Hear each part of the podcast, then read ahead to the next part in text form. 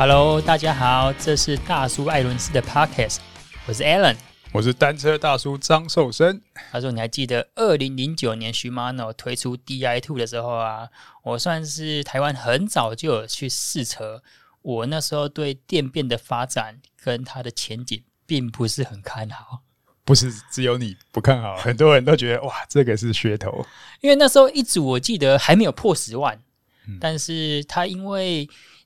觉得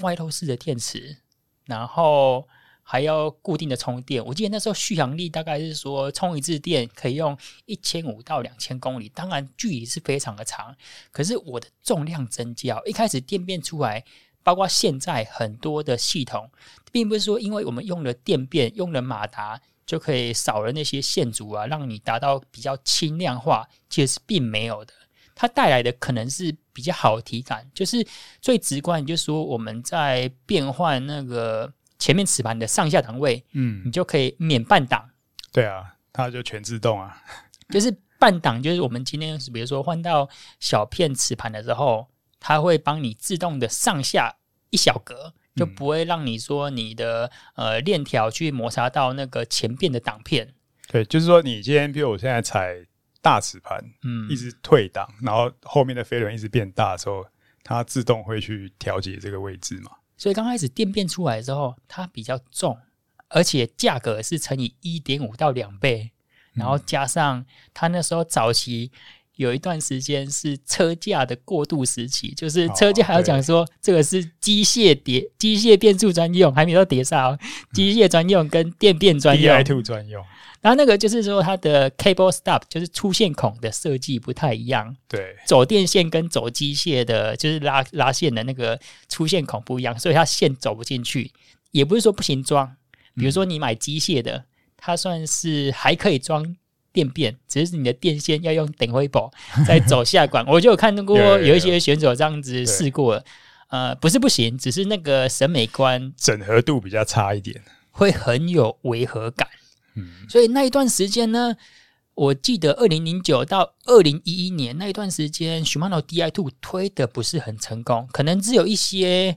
呃旗舰车款，它想要示范性的使用，或者说在 Shimano 很鼓励这些乘车场去搭配啊，不然大部分那时候觉得 di to 只是看到一个新世代的旗舰出来，可是你消费者还是没有很。大量的去接受它，直到说，我记得是二零一一年的时候，Ultegra 出 di to 那一年，我刚好去欧洲展，嗯、哇，他就是把所有我们去参加展览者不是有一个 badge 吗？啊、嗯，就那个识别证，他都打的 Ultegra Di Two 这样子，广告买很大，他广告买很大，然后一直推，一直推，推，当然它的价格也是呃几乎下杀快一半，就是说我们在这种变速套件啊。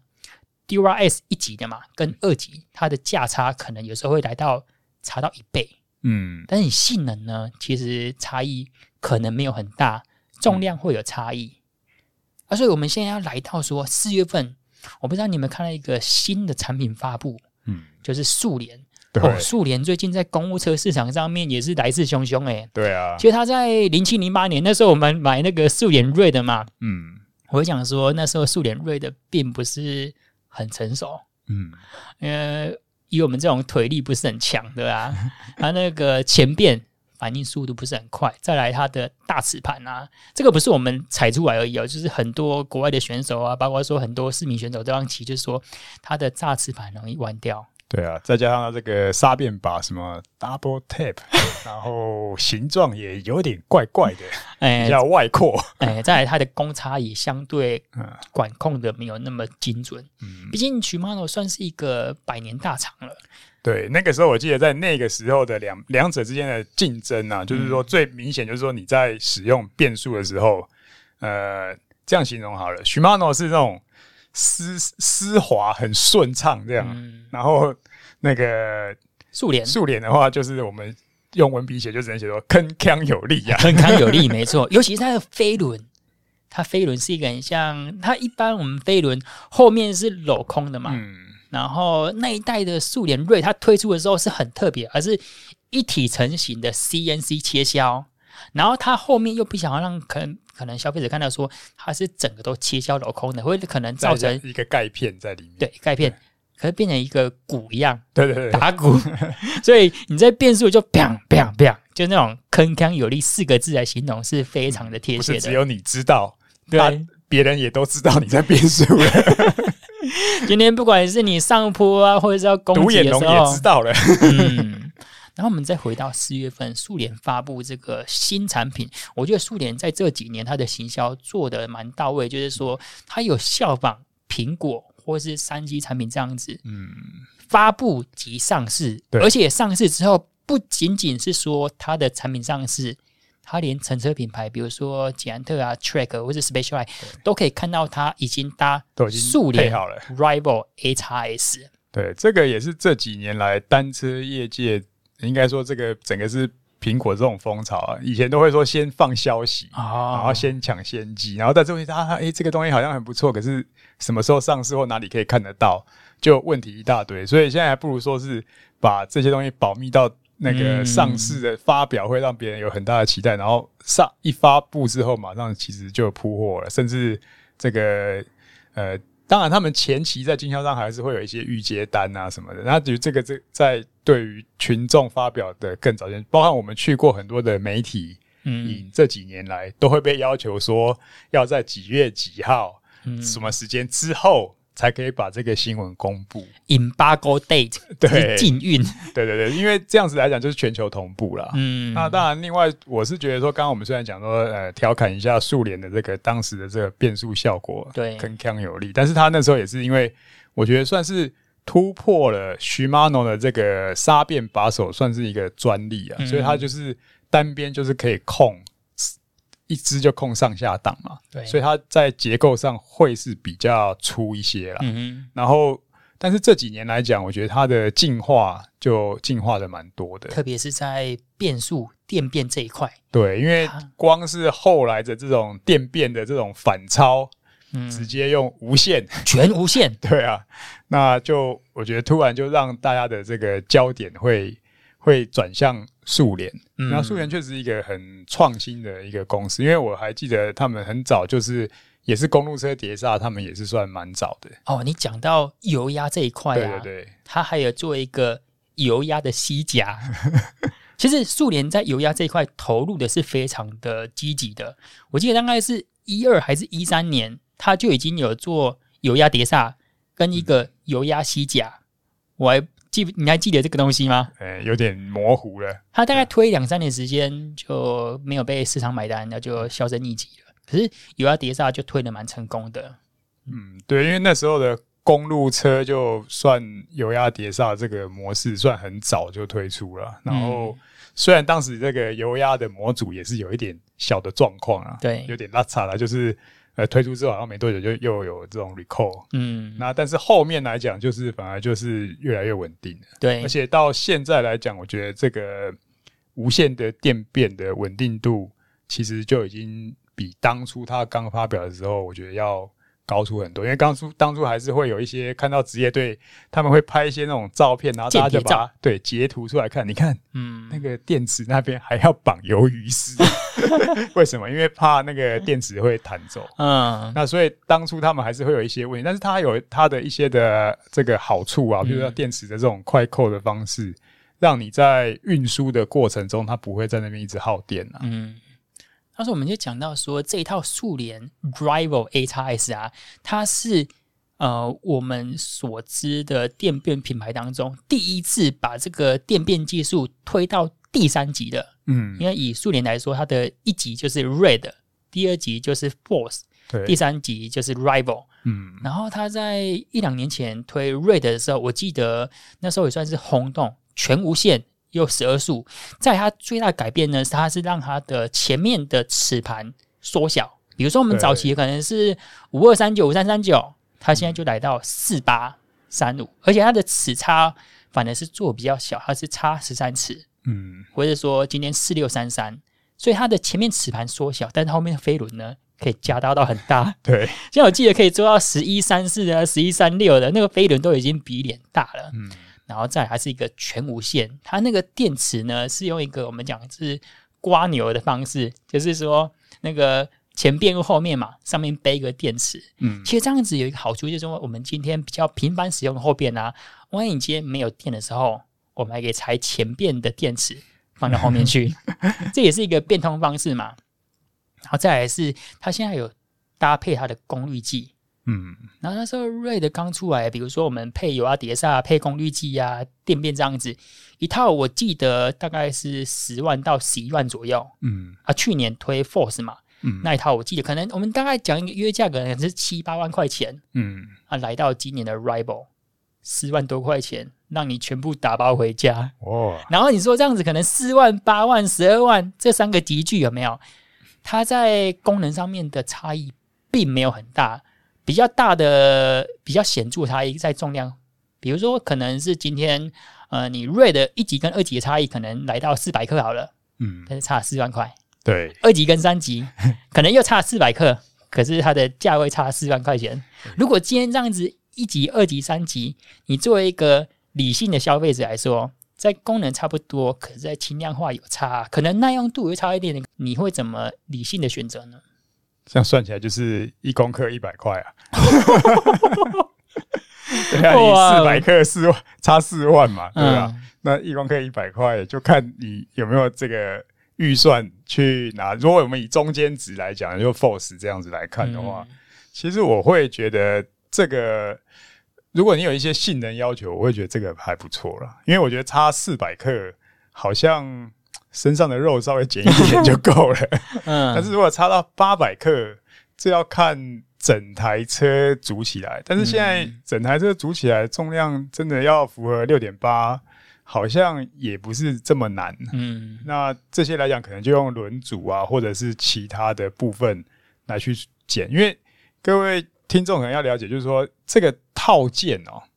套件组是最麻烦的。怎么说麻烦呢？因为我不是说单一的东西换就会降这个重量哦，可能有一些差个十克、二十克这样子。对，那心肝脾肺肾要一起换，然后才可以减这四百克。嗯，然后算下来，哇，又是大动荷包。嗯，而且你你选下去之后，以后要换这个工钱还没算。嗯，对啊，所以。整个基本上你基本选定就是下好离手了啦，嗯，那它的重量就先天就已经决定，你后面要改什么重量，你只能靠其他的东西去改。嗯、那现在看起来其他东西其实也挺有限的嘛，因为都模组化之后，你只剩下龙头把手，呃，现在有坐管也没有了，坐垫，然后轮组，嗯、再算一算踏板，那顶多这种套件组比较能够改，就是齿盘算是比较独立的东西啊，嗯，那。再再算下去，真的好像没什么东西可以弄了，都算是模组化、套件化，啊，所以基本上你已经整个整个车身的车子的构造跟重量，大概先天的限制就会在这里。所以我会觉得说，现在呃，乘车厂在卖车，它确实就是说我我怎么去评断说一级车、二级车、三级车？嗯，那除了这些呃零件大套件的配合的价格之外，我的而且是一个很妙的，就是说我。高阶车架就配高阶的，对对啊，所以这也是 IBD 也许未来还有一点点空间呐、啊。就、嗯、我有没有办法高阶车架配个比较平价一点的这个零件组？哦、第三级的无线，我觉得听起来也不错啊。嗯、本来总重，如果我也不是去比那些要求快的，嗯、我只是骑这种 performance，诶、欸，手感也差不多啊。那这样子的话，而且这些东西是耗耗损件嘛？对，我骑了一阵子之后，也许几年之后这个。不过讲都是这样讲的，通常都不是因为这样换车啦。对，要把零件骑到坏，其实这个呃真的要蛮有心的，要蛮肯练的。嗯、然后通常都是心里痒痒，看别人又升级，然后又啊自己再拆一遍，然后又再升级。那但是我觉得，如果你有这样的想法，你自己有这种追高的性格啊，我觉得那你宁可 hold 久一点，嗯、哼再观察，不要说啊我一级车，然后配个三级零件。那虽然这样这个。Rival 我觉得是蛮不错、蛮新的啦，蛮有这个潮流感。那但是你一阵子之后，你可能还是会会想到说啊，搞不好下一代 Force 隔一两年又出来了，嗯、或者 Red 又整个大改款了，哇！这个时候又要去捡，又要去换，那真的就蛮费工的。毕竟是电子化世代，它的改朝换代的时间可能会来得更凶猛。然后，大叔，我们刚刚讲到的这些价格啊，跟它的重量，其实这些是一个概略性的，因为我们想要说让听众比较好理解，是用一个集聚的方式，比如说可能相差四万块钱啊，对对对，或者差不要说我们报价比较贵。哎，然后大叔你是比较支持二级数的嘛？就是第二级的 Force，比如说苏联的 Force A X S，它跟 Shimano 的一级 Dura-Ace 在机械跟电变。这两个重量就有差了，哦，这两个可能性能上面也会有差，然后操作体验上面也会有点差异。如果今天是一级的机械跟二级的无线电变，你会怎么选呢？一级的机械跟二级的，呃，我以前的话，我可能会选一级的机械。那现在呢？现在可能会考虑电变，因为我觉得，毕竟它还是一个。潮流跟趋势啊，因为以前选机械是对我自己本身的使用用途来讲，我很少外骑啦。哦，那我我不想说我东西放那么久，而且它电子的东西放那么久，然后你偶尔才外骑一次，真的要骑的时候，你可能还要记得要充电。嗯，那再来一个是怕放久会坏，那机械就没有这个问题嘛。如果我不要说下雨天骑车嘛，我我都挑好天气我才出去骑，那机械的就很耐很耐吞，而且没有那个负担，身上。你、你身上已经要有一堆什么心跳表、功率计、嗯、码表，都要充电，都要记得充电啊！因为也看到很多案例是出去骑车，嗯、然后就悲剧就是啊，这个电变没电了。嗯，那这这些情况呢，就会觉得说，呃，电子的东西好像会觉得有一点点这么样的负担呢。嗯，特别是对于外企少的这样像我这样子情况，一年可能骑不到十次外企啊。哦、那但是后来的想法改变是说。诶、欸，如果是这样，可是现在来讲，因为测试过之后的手感确实是蛮好的。那所以你觉得电变比机械变速在性能跟优势上面可以带来哪一些层面的影响呢？我觉得它没有什么所谓的性能啊，嗯、我觉得只有一个，真的是应该是说爽度，也说爽度也对，就是无负担。嗯，因为我我机械的时候，就像你讲我那半段啊，哦、我半档。就排开手排车嘛，啊，电变的话就是你完全你就是手自排，就基本上就是手，它完全帮你自动调好档位，而且你只要钩爪位置正确，什么都正确，它就是你就小白什么都很好用，而且像女女性的车友啊，嗯、他们为什么都很喜欢电变？因为他不用搞那些调整啊。哦，对，但是它也有坏处啦，因为说你若万一不小心车子倒了，钩爪歪了，嗯、那这个时候它就很难去。去做单单齿比的这个单齿片的对应的调整，嗯、那你就真的要给专业的车店去修理啊。而且没错，现在其实说速联啊跟 Shimano 他们都可以跟手机连线，对，可以去调整说，我今天是要手自排，还是要一个更先进的叫序列式变速？就今天说我们只要控制控制一个档位，它就是会帮你自动你的前变跟后变，嗯，它等于是一速。到二十四速概念了，对对对，我现在我们要讲到二十四速了，应该也讲说，你看哦，现在 Campagnolo 最早导入十二速嘛，然后第二个是速联也十二速了，嗯、那我们的大 S 喜马诺他还在十一速，这个声音一直有响，楼梯就走不下来啊，哦、对，因为算年份的话，嗯、对不对？刚刚我们算一下，二零一七年是那个 Ultegra DI 速，对啊，那现在已经隔了四年了。他功课还没有交出来，但是我觉得这个功课交不出来，就是因为疫情没有车展。嗯，哦，以前有每年固定时间有车展，嗯，出来要交作业，对，要交作业，一定要交出来啊，功课，因为大家在摆在同一个平台上，就是一决雌雄，嗯，对不对？你这摊位里面没看头啊，老板就没面子，嗯，然后这个粉丝也会觉得这个啊，那就粉有可能就会这个掉粉，对，对啊，那但是现在来讲，因为没有车展，所以。各家爱怎么发表就怎么发表，嗯，那所以我觉得这个，当然我在猜想某一个原因，可能也是因为呃缺货，嗯，哦缺料赶工各方面的需求有出来，嗯，但是理性的来讲哦，为什么刚刚你讲到说现在好像感觉这个速联的能见度，嗯，对，比较高，来势汹汹，特别在高级车、高级上面的标配更多了。对，因为如果我是采购的话，我也会担心，我现在如果买大 S 的东西，哦、新的突然又出来，嗯哼，我我马上变旧款呢。对，而且他们采购，可能不是一两套，是几百套、几千套的。啊，那这样子来讲的话，市场不买单，确实会有新产品的可能，他们的优势就会比较大一点。嗯，那不管怎么样，我这个对不对？Rival 也是无线电变啊，然后这样配，如果又是所谓的 Budget Bike，嗯嗯，哦，就是以。Sport 跟 Leisure 就是休闲运动型的，然后往上可以看入门竞赛。那我觉得这个这个条件上，感觉上是会大卖啊。如果只要不要有什么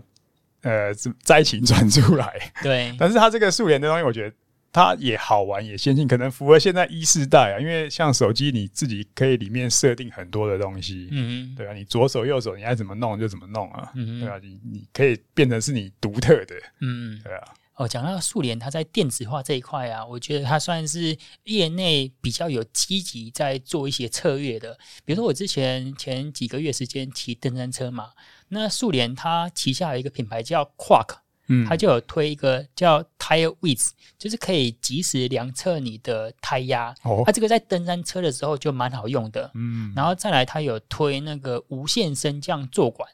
叫 Dropper。Dropper 在你在骑一个 cross country enduro 的时候，你在下坡的时候可以及时调整你的坐高，让你的下坡更具有自信。我觉得这也是蛮好的。所以它还有，我记得它那个前叉避震器也有相对应的，可以及时了解说你今天这个。呃，damping 啊，或者是说你的 rebound 的一些系数啊，果然是老美 style，就很像我们今天开车，你看到现在 汽车仪表板已经不是说传统的指针式的平板，对啊，那个蓝牙这个无线胎压显示，这比我的汽车还要先进。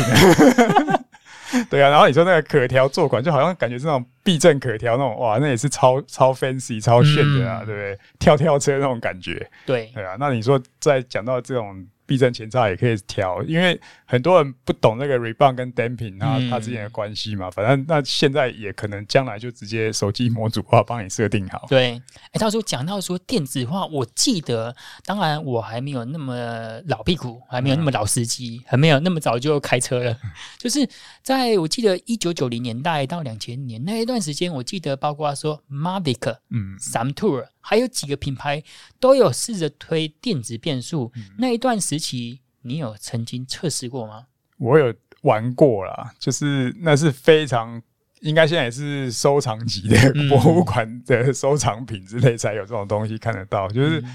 我会觉得那个 Mavic 当时它其实也是先推一个有线的嘛，嗯，然后但是它只是主要针对后边，对，然后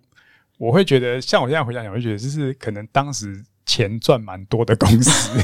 钱不知道往哪里发，才会花，才会去想说发展一些这种呃，就是日新月异、非常惊人之举的东西、啊。对，那真的是体公司可能那时候很赚钱，体质很好。那但是我觉得他就是可能走的有点太早了。嗯，因为可能当时的一些技术啊，程度，你你现在回想看，你想 D Di2 都已经超过十年了，嗯，然后这些稳定度还有后面衍生的这些东西。它的进化程度才到这样，然后后面追上来的数联这个无线的技术也是在在那个先机械先慢慢追上之后，嗯，然后这个无线的再上来，然后到现在应该我们如果讲说他们算是齐头的这种，至少是齐头水准的这种表现来讲，应该不会有人反对啦，甚至当然有有人支持大 S，有人支持小 S 啊，嗯、那但是整体来讲变成这两强，现在看起来在公路车套件上。确实都是都是一号人物了。嗯，哎、啊，讲、欸、到电变，我之前我们那时候有一阵子去日月潭骑车嘛，骑那个登山车。啊、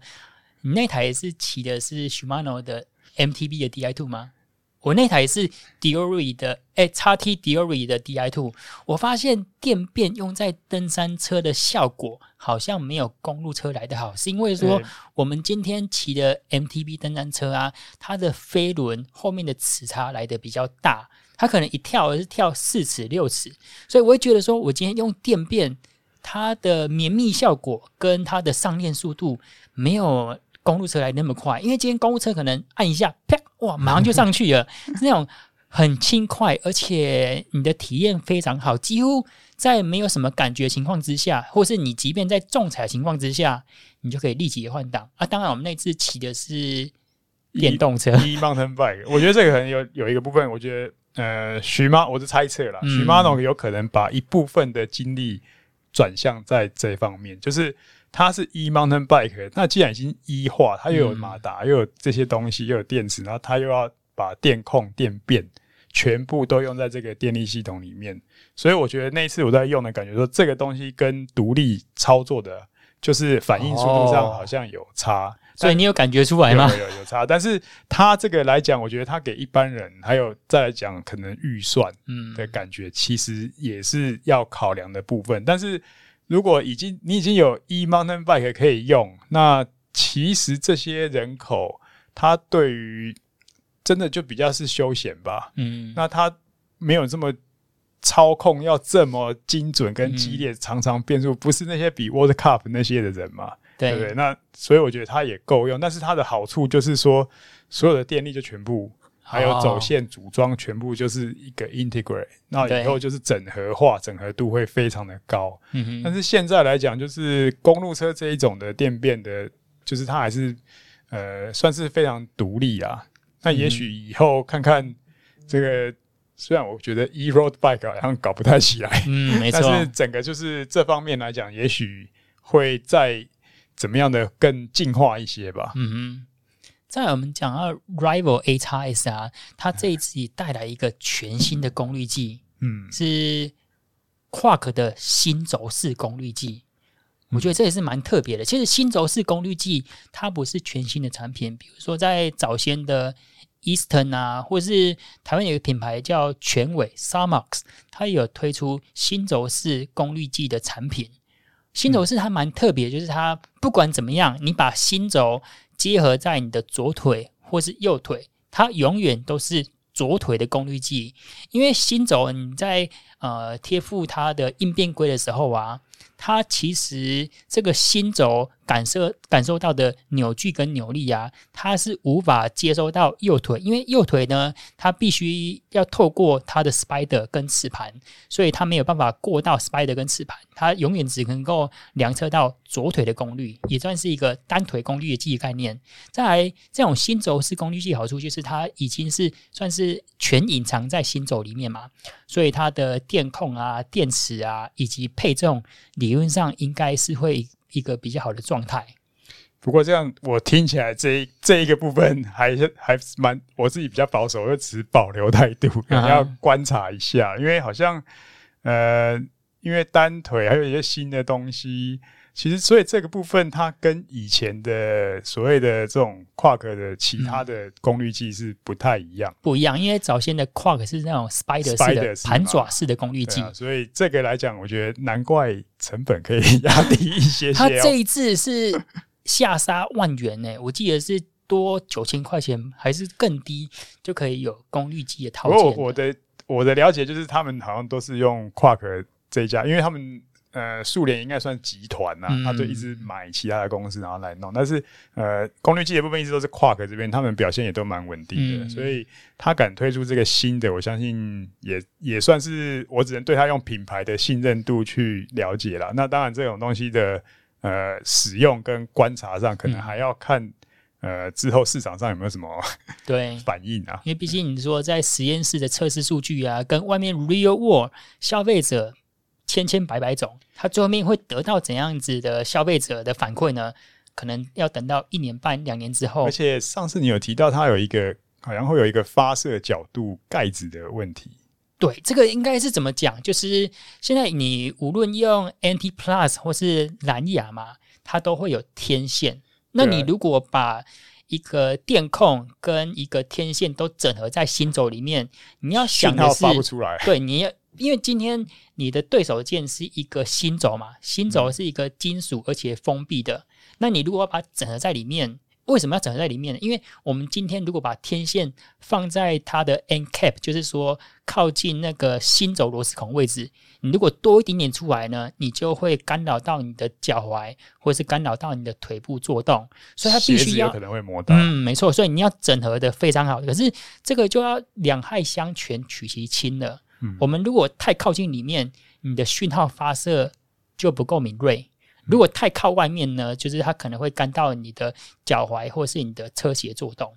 嗯，所以它必须要取到一个比较好的位置。那像先前的作品呢，比如说像那个 Eastern 那一组，我有测试过，它那一组这个可能凸格大概是三 mini 四 mini，嗯，骑乘的时候还 OK，还不会干扰到。可是你在视觉的时候，你就有点嘎嘎。哦，哎，看起来好像什么东西没盖好，没错，好，没错。但我在想，这样子的东西，它在耗电量会不会要需要？因为为了保持稳定，可能电的讯号可能要发射，让电量的耗消耗不知道会不会比较快一些？其实应该不会呢，因为我看它的账面数据说可以来到四百小时，哎，哦，那也蛮强的。那四百小时你打个七折八折的话，可以用到三百小时，那对很多人来讲，可能可以骑个将近一年了。一天骑一个小时的话，然后礼拜六日休息，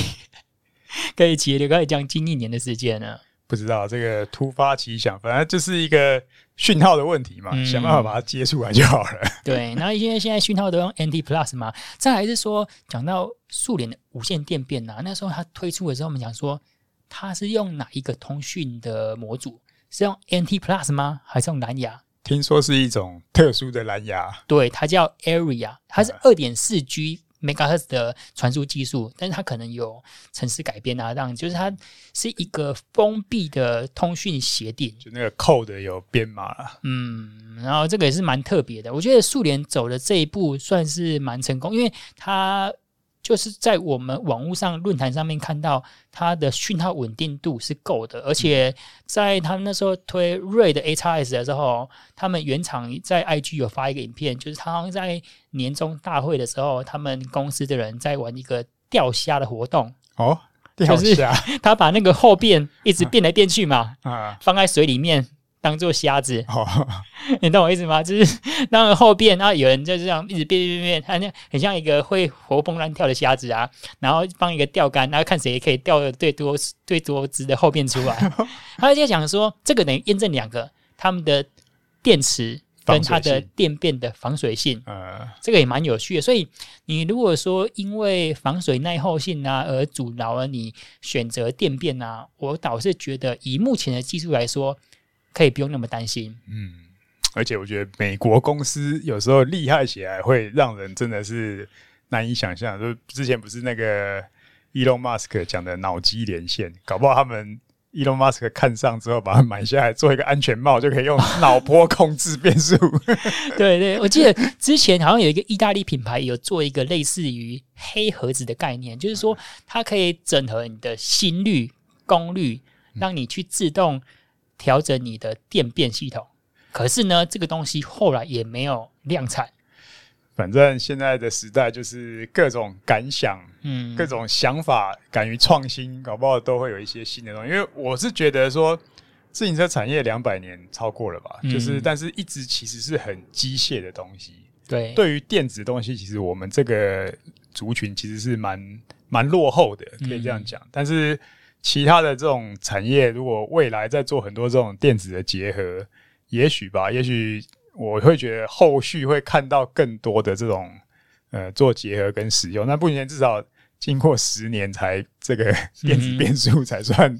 真的稳定，而且出到第三级，然后价钱又这么不错，我是觉得呃应该是可以参考参考了。嗯，到时候我们讲到现在是 Shimano 的二级有线 VS、嗯。就对抗数联的三级无线。如果今天在这两个选择呢，二级有限跟三级无限，你会怎么选呢？重量有差哦。哦，哎，重量的话，三级还是重一点。三级重。对啊，嗯、那其实你问我一个是目前还在用机械变速的人来讲，其实有电变我就应该要偷笑了 啊。对啊，但是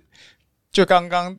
所讲的几个点，我觉得如果现在让我选的话，我会想要尝试新的东西，嗯、三级的这个无线的，因为无线的当然这感觉真的是很清爽了，嗯，而且再来就是说，它也已经经历过的 Force 这种，就是也算验证已经蛮 OK 的。